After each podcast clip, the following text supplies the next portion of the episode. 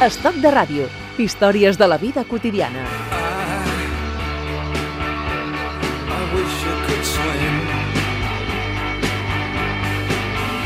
like dolphins, like dolphins can swim.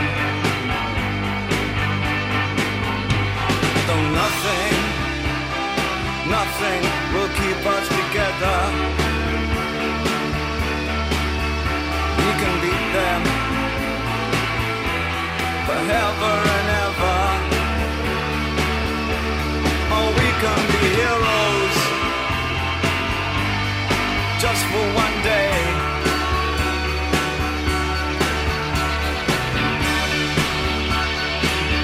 Yo no sé si se le puede calificar como héroes a, a todo, todos los integrantes de la industria, de la música, del entretenimiento, de los 60, 70.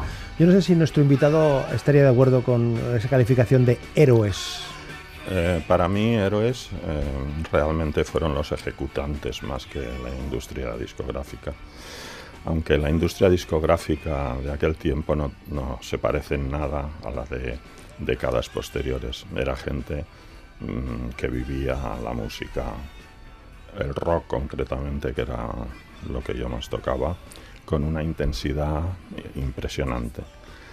Posteriormente se ha convertido en una industria como cualquier otra. Da, da igual que vendan yogurts que, vendan CDs o, vinilos últimamente. Conversamos eh, con el fotógrafo, periodista, pintor, dibujante, diseñador. eh, ¿Te definirías ahí en todo eso? Bueno, yo te diría que empecé haciendo escultura. Posteriormente hice fotografía y más tarde eh, pintura. Eh, profesionalmente digo, porque pintura pinto desde que me conozco. Pero mm, digamos que sí, que bueno, y en los últimos tiempos escritor, porque mm, a pesar de que había hecho muchos artículos y entrevistas para, para mi revista, para Popular 1, pues resulta que ficción no había hecho nunca. Y la ficción no tiene nada que ver con hacer un artículo o hacer una entrevista. Hoy conversamos con Martín J. Luis, con Martín Frías, aquí en Stock de Radio.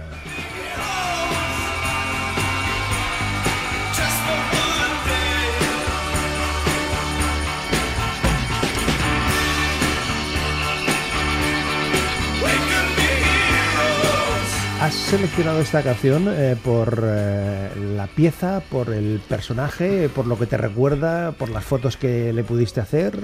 Más por el personaje, porque eh, Bowie a mí me marcó mucho. Creo que ha sido de las personas más educadas, en, en inglés more polite, ¿no? que he conocido y más educadas, porque dentro del mundo del rock, digamos que los estratos de donde provenían los artistas no eran, digamos, de alto nivel.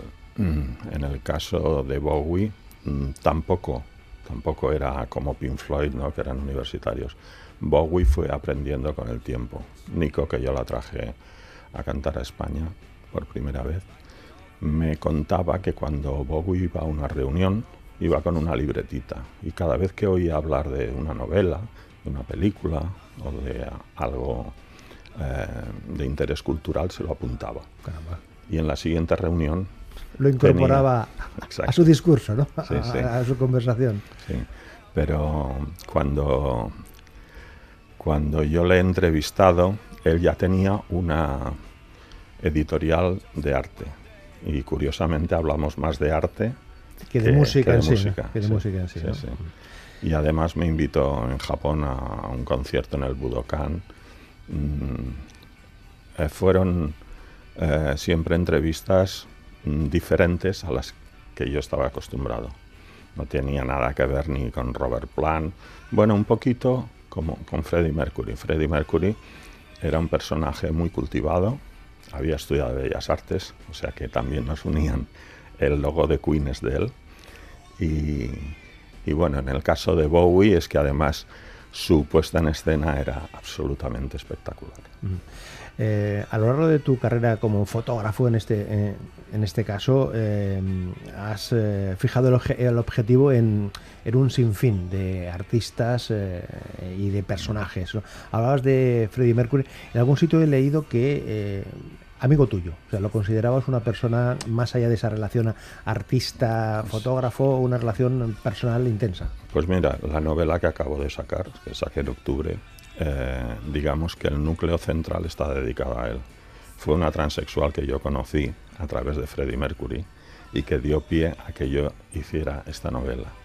Fue en New Orleans, en, una, en un ascensor que, que montó una sesión fotográfica él, muy curiosa. En un ascensor. En un ascensor, sí.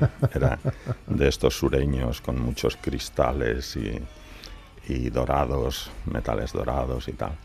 Y me dijo en una fiesta con la presentación del álbum Jazz en New Orleans, dice, Martín, a medianoche te vendré a buscar, era una fiesta por todo lo alto, y haremos una sesión fotográfica un poco especial. Y cuando subimos a su suite, sacó a una chica, la metió en el ascensor, los dos iban muy preparados, él se había puesto brillantina en el pelo, muy años 20, co- y, y hacían poses a lo Marcel Marceau a, a esta supuesta chica. La, la había adiestrado para esto, incluso la habían enseñado. Al final me, me cogió la mano, me la puso entre su entrepierna Ajá. para que me diera cuenta de que no era una chica. Ajá. Claro, eh, cuando eh, estableces estas relaciones con los eh, artistas, es cuando se ve la, la diferencia si es simplemente un músico o es un creador en su extensión más amplia, ¿no? O sea, eh, tiene más, más matices, más, más riqueza, más allá de que sea un intérprete pues fantástico, que tenga esa capacidad de mutarse y tal, sino que tiene un, un fondo más eh, de mayor creatividad. Yo los diferenciaría entre el músico músico y el músico autor, artista, porque el músico músico se centra exclusivamente en su música. Digamos que el otro, que puede ser un Bowie, un Freddie Mercury, son elementos polivalentes. Pueden hacer arte mm, en cualquier otra área de, las artes plásticas o de lo que sea. ¿no? O sea, son creativos mm, de verdad. Y cuando te ponías delante de ellos, cuando estabas eh, dándole vueltas a ver cómo plasmabas, eh, o sea, qué composición artística eh, le ibas a hacer en esa foto, ¿esos elementos los tenías eh, en cuenta? ¿Estaban ahí flotando? ¿O, o en- ese momento te, te dejabas arrastrar por las sensaciones que te provocaba el entorno, el personaje, el momento? Yo creo que, que eso es un poco intuitivo. Digamos que cuando yo empecé a hacer fotografía, que gané mucho dinero en España, hice más de 500 portadas, te citaría el álbum de Pop Tops, el Mami Blue, De Nino Bravo. Nino Bravo, yo era su fotógrafo personal. Entonces, ¿qué pasaba? Que las fotos que se hacían los grupos eran Los Bravos, Los Canarios. Sí, eran, eran fotos tipo equipo de fútbol, ¿no? En línea, todos y ya está. Y yo empecé pues con gran angular, eh, adelantando uno de los elementos, tomando una perspectiva. Y digamos que eso propició que en el futuro mi mis fotos eh, se diferenciaran bastante de las de las demás. También había una razón. Yo soy un artista plástico, no soy solo fotógrafo. Y eso, mm, quieras que no, se, se nota en las fotos. Recordando al gran Nino Bravo. de por qué te estoy queriendo. No me pidas la razón. He leído por ahí que tú lo consideras algo así como el Elvis de aquí, ¿no? O sea, más o menos, ¿no? Le- le- le- faltó calendario, faltó... A, a- a mí me toca mucho el corazón porque él murió 72 horas después de la última sesión fotográfica que le hice. Y Nino era un personaje muy especial. Este era músico músico. O sea, no, no creo que estuviera interesado en otras facetas del arte, pero... Y además como ejecutante, porque él no componía. Eh, es un caso parecido al de Elvis Presley. Elvis Presley, las pocas composiciones que tenía nunca fueron éxitos, o sea, componía muy mal. Pero es que Nino creo que no llegó ni siquiera a, componer. Pero Nino tenía una voz y un estilo, un charme especial privilegiado. Cuando hablamos antes de, la, de cuando te ponías delante de, los protagonistas a la hora de hacer las fotografías, eh, ¿diferenciabas eh, cuando tenías que pensar en la portada de los Canarios, de los Bravos o el Mami Blue eh, frente a una foto que tenías a, Led Zeppelin o a Alice Cooper o, a Mick Jagger delante, que era simplemente para hacer un, reportaje para Popular 1 o para otra, por, cualquier otra finalidad? Bueno, el concepto es distinto porque yo diferencio entre reportaje y, digamos, foto para un determinado métier. Las portadas de discos pues requieren, en aquel tiempo, como eran formatos cuadrados, yo tenía que, mentalizarme de dónde iban a ir los textos, ah, una, serie de cosas que... O sea, tenías que pensar en la composición final. Exacto, sí. Yo entonces no, no, hacía el diseño. Posteriormente, bueno, la última carrera, los últimos discos de Saul los hice todos yo.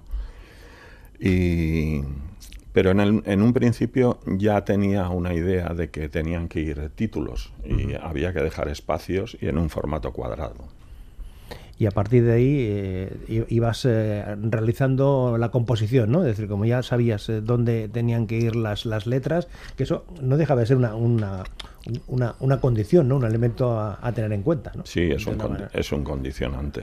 En el caso de, por ejemplo, Canarios, Bravos o, o Mami Blue o Pop Tops, eran igual, igual podía ser una portada que, que un artículo, pero yo siempre diferenciaba en el momento de hacerlo qué era para portada y que era para reportaje.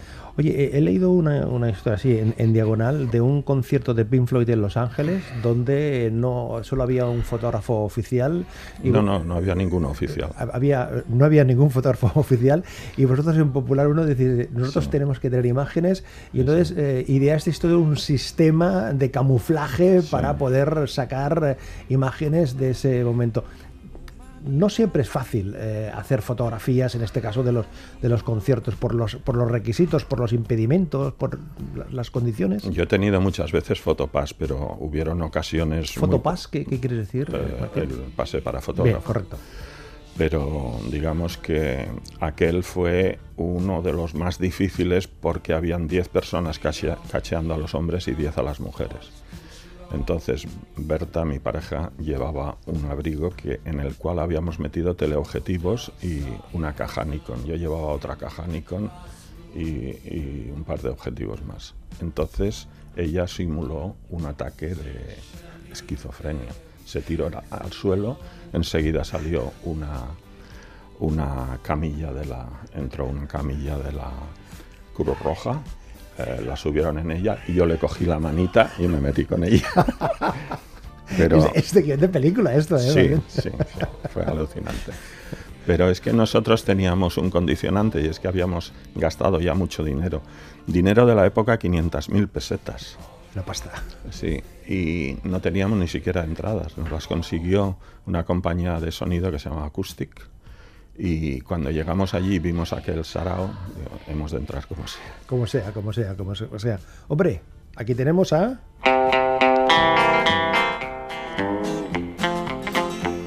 I hear the train coming, it's rolling around the bend. And I ain't seen the sunshine since I don't know when. I'm stuck in Folsom Prison, and time keeps dragging on. Este es el sonido característico. I'm Johnny Cash. Eso.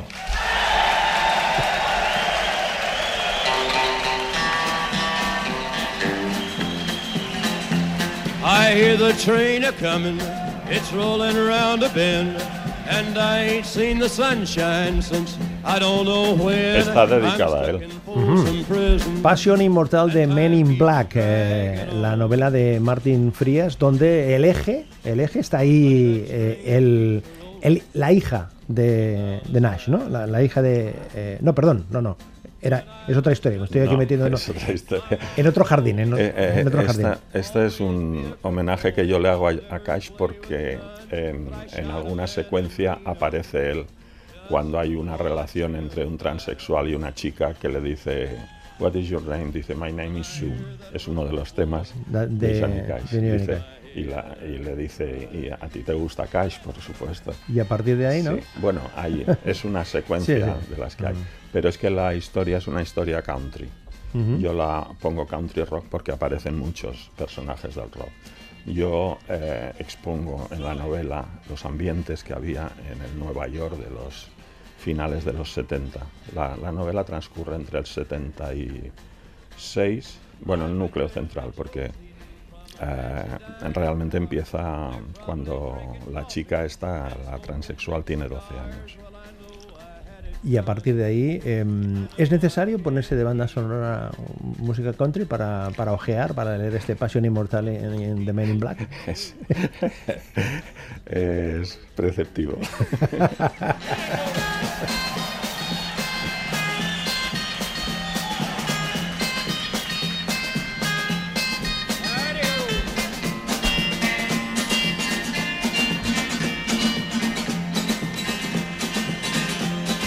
Si yo te digo Berta Yebra, ¿tú qué me dices? Bueno, fue la impulsora de Popular 1, porque la idea fue de ella, no fue mía. Yo, yo estaba muy bien aposentado, ganaba mucho dinero como fotógrafo y, y me metió un problemón encima porque yo realmente había trabajado para una revista de Madrid que se llamaba Mundo Joven del grupo Moby Record, Hombre, que a los seis meses de salir nosotros cerraron porque toda la publicidad de las discográficas vino a Popular 1. Y ella eh, en aquel momento estaba haciendo de modelo. Precisamente ayer encontramos una de las primeras fotos que yo hice de rockstar. Bueno, rock no, porque era funky y, y soul y tal. Wilson Pickett. hombre. Con ella. Wilson Pickett. Mm. Y, Eh, y, y ella fue la que te convenció para, Sí, para poner en marcha esa iniciativa que lleva 45 años. Sí, porque la mayoría de, re- de publicaciones de aquella época que solo sacaban a la gente importante era la que yo fotografiaba. Entonces se nutrían de, nuestras fotos. Y ella dijo, tenemos eh, un archivo fotográfico impresionante. Estamos haciendo cada mes muchas fotos de, de gente famosa. Incluso llegamos en el número 6 a, a fotografiar a, Salvador Dalí, que eso ya era un hito, y era porque le gustaba mucho la revista. Salvador de ¿eh? sí, sí, Sí, pero, eh, además estuviste relacionado con él durante unos años. Cuatro, decir, cuatro años. Cuatro estuve, años. sí. Em, ¿Quién aprendió más de quién? O sea, ¿quién, quién se... Bueno, que- ob- obviamente tú, yo tú de él, él, tú de él. claro. Lo que pasa es que él también se acercaba a un mundo que era nuevo. Por nuevo me refiero, no- que no estaba en su ámbito, ¿no? Más o Bueno, menos. él siempre fue muy fan del rock and roll, aunque su atuendo era country, pero él era muy amigo de Alice Cooper, por ejemplo. Hay muchas fotos de, de ellos juntos. Él presentó un videoclip de Alice Cooper, eso no hay mucha gente que lo sepa. Él presentó un vídeo de Alice Cooper. Sí, un, Salvador Dalí. un tema de, de Alice Cooper. Se puede ver en la red porque, porque fue un hito aquello, fue muy importante. Y están los dos en el suelo, eh, en direcciones contrapuestas, las dos caras. Y, y yo esa foto la recordaba de hacía mucho tiempo, cuando ya, ya estuve con Dalí, ac- accedí a Dalí al el año 73, ya se había hecho esto. Oye, eh, he leído por ahí que a la hora de poner en marcha Popular 1 eh, hubieron artistas que se ofrecieron a colaborar. El, el- Sí. el mencionado Nino Bravo y Sí. Fernando Arbex y Juan Pardo, ¿no? Juan Pardo, sí. Que al final eh, no fue necesario porque encontrasteis financiación Bueno. de otra manera, ¿no? Bueno, es que yo monté esa revista mm, sin pensar en, que, en, en una empresa.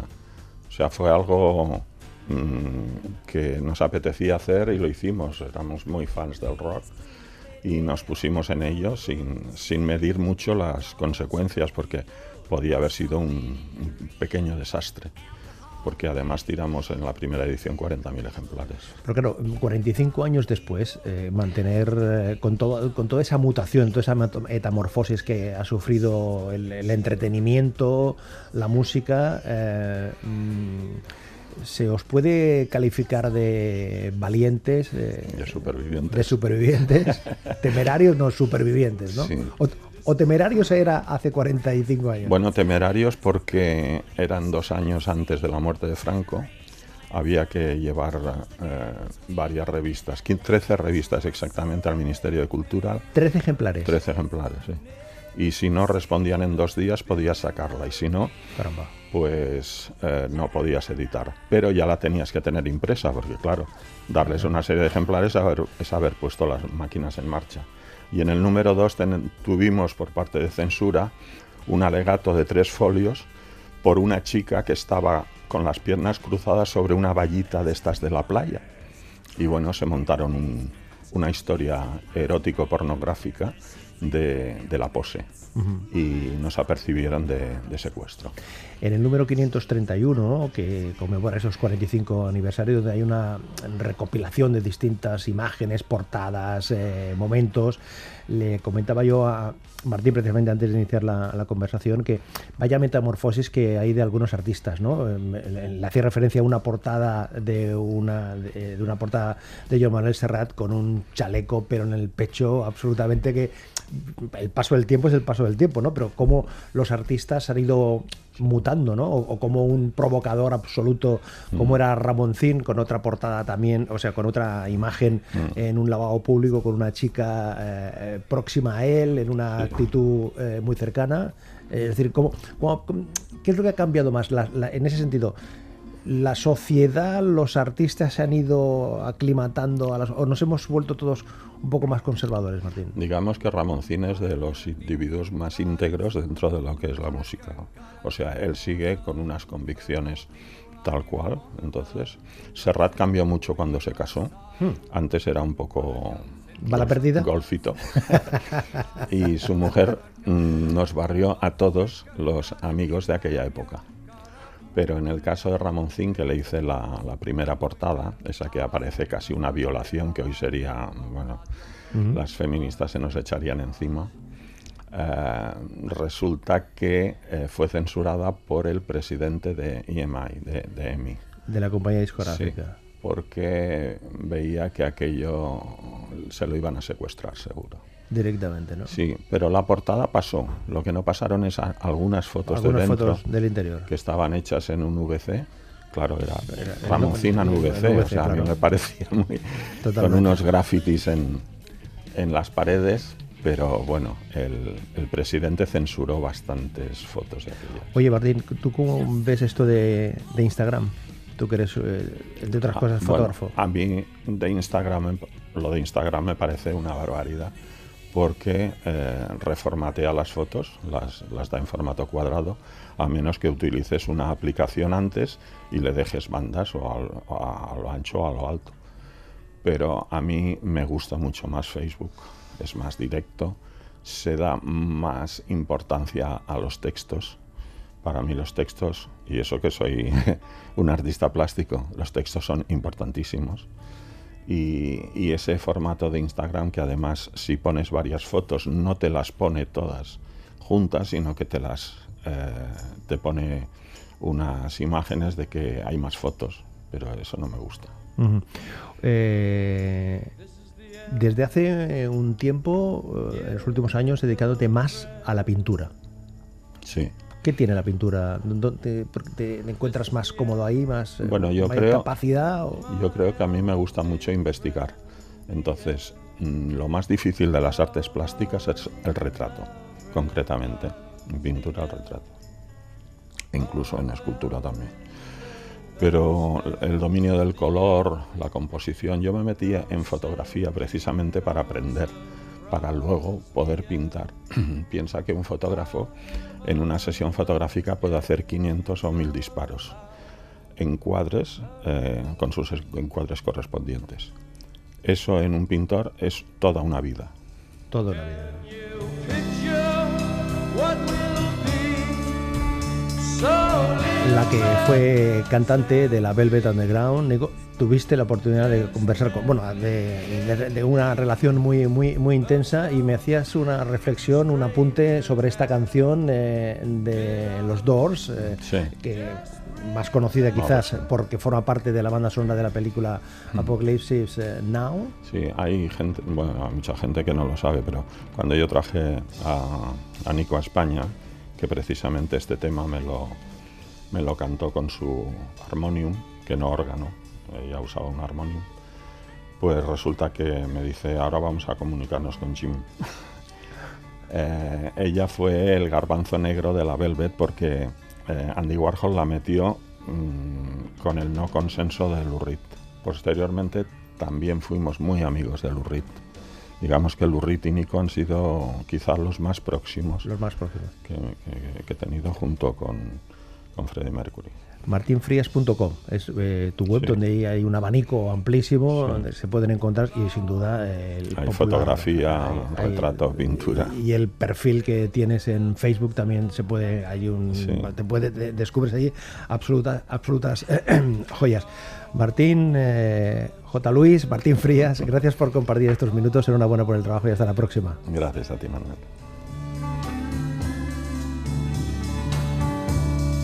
The children, all